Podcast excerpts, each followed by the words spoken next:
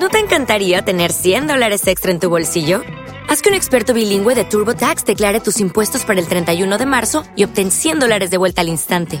Porque no importa cuáles hayan sido tus logros del año pasado, TurboTax hace que cuenten. Obtén 100 dólares de vuelta y tus impuestos con 100% de precisión. Solo con Intuit TurboTax.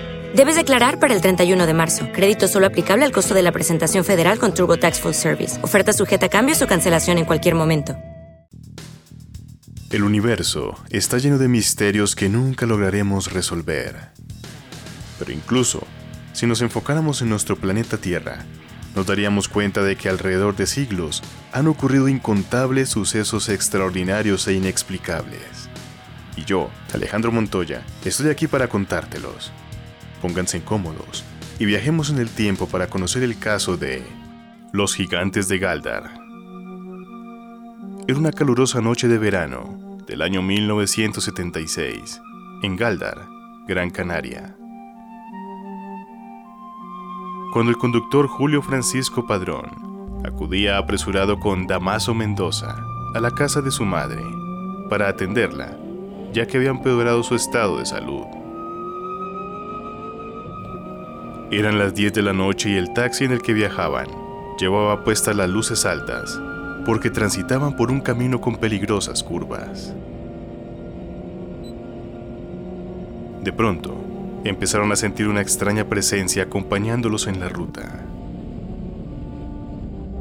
Aquella presencia estaría a punto de presentarse unos metros más adelante en el camino. De repente, ante ellos se eleva una esfera de unos 15 metros de diámetro a través de la que se podía ver el mismísimo universo poblado de estrellas. Los tres hombres, estupefactos, asistieron al asombroso espectáculo que se desarrolló ante sus ojos.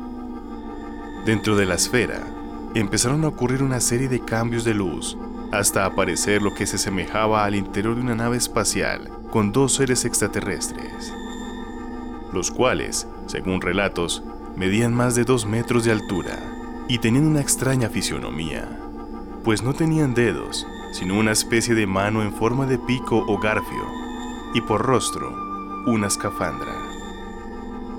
Aquellos seres extraños parecían maniobrar aquella nave. Aterrados, lo único que podían hacer era esperar a que esos dos humanoides decidieran marcharse, cosa que ocurrió tras 15 intensos minutos.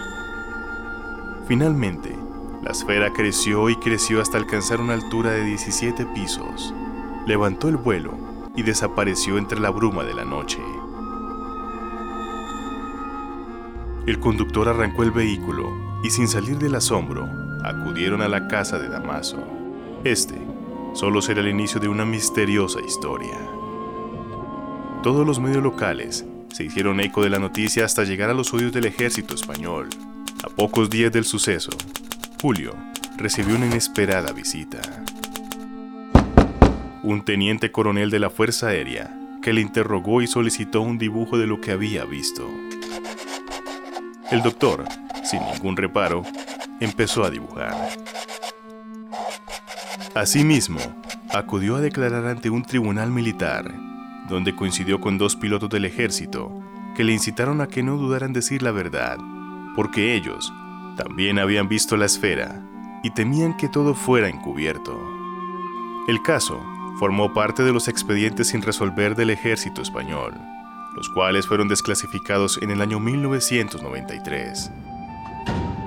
Uno de los testigos clave fue el que en su momento era la máxima autoridad, Carlos Dolce Espejo, teniente general de la Fuerza Aérea, que hace 15 años se animó a contar lo que vio una esfera sobre el mar y que para él, sin lugar a dudas, era un objeto volador que no pertenecía a la Tierra.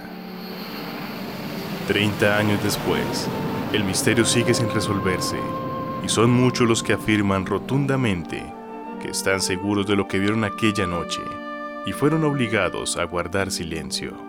Un fenómeno que se estudió profundamente por parte del ejército y del cual se escribieron muchos expedientes. Asimismo, tras la desclasificación, se descubrió que no solo había sido la esfera de Julio la que se había visto, También hubo esa noche diferentes avistamientos en Gran Canaria, que se explicaron como ejercicios balísticos, cosa que parece no encajar con la historia. ¿Fue realmente un avistamiento ovni? ¿O más bien su gestión colectiva? ¿Cuál es tu opinión acerca de este caso? Déjamelo saber a través de mi cuenta en Instagram. Me encuentras como arroba alejomontoya07. ¿Quieres oír más relatos de terror y misterio?